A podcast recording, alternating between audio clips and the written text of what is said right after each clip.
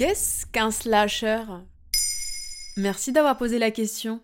Encore un nouveau mot barbare de notre époque, me direz-vous. En fait, le mot vient de la barre du slash qu'on utilise tous sur nos claviers d'ordinateur. Il permet de séparer les éléments. Le slashing, c'est aujourd'hui le fait de passer d'un emploi à un autre, de slasher d'un job à un autre. Ce terme désigne les personnes qui ont deux, voire quelquefois trois jobs en même temps.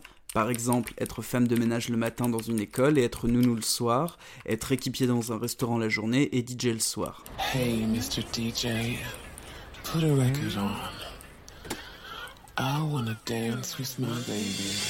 2,3 millions de Français mêlent aujourd'hui deux activités en parallèle. Pour un dixième d'entre eux, cette activité est non rémunérée. En 2010, l'auteur et entrepreneur Seth Godin, ancien responsable marketing chez Yahoo, vulgarise le concept à travers une analogie. Mon grand-père a fait le même travail toute sa vie, mon père a eu 7 emplois différents tout au long de sa carrière, et moi, j'ai eu 7 emplois en même temps. Euh, comment il fait, lui? Il sait que la journée fait 24 heures pour tout le monde? Pour Jean Viard, sociologue et auteur du livre Nouveau portrait de la France, aujourd'hui, réussir sa vie ne signifie plus une carrière accomplie, mais plutôt de multiplier les opportunités. À l'origine, les salariés deviennent slashers plutôt par nécessité. Leur salaire ne leur offre pas un niveau de vie satisfaisant, alors ils créent d'autres sources de revenus. Mais de plus en plus souvent, cumuler deux ou trois activités devient un choix, et les slashers se créent une vie professionnelle sur mesure. Les jeunes générations comme les millennials ou encore la génération Z veulent revoir les pratiques et les habitudes au sein des entreprises. Là, je vous renvoie à notre épisode sur les générations Z.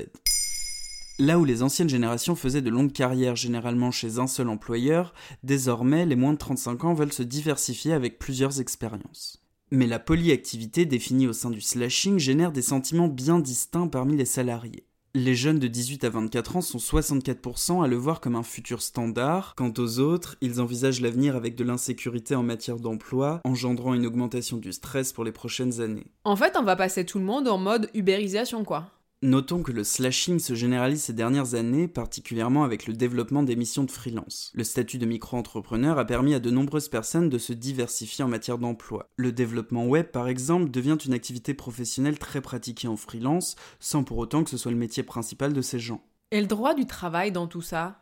C'est vrai que si le slashing intéresse les nouvelles générations, la question préoccupe les entreprises. Il s'agit de revoir les modalités en matière d'emploi et de comprendre qu'il est nécessaire de s'adapter pour les prochaines années. Si certains cumulent un emploi à temps plein et des missions de freelance, d'autres envisagent plutôt deux temps partiels ou un travail occasionnel. Les slashers refusent souvent la routine et préfèrent s'épanouir au sein de plusieurs emplois en même temps.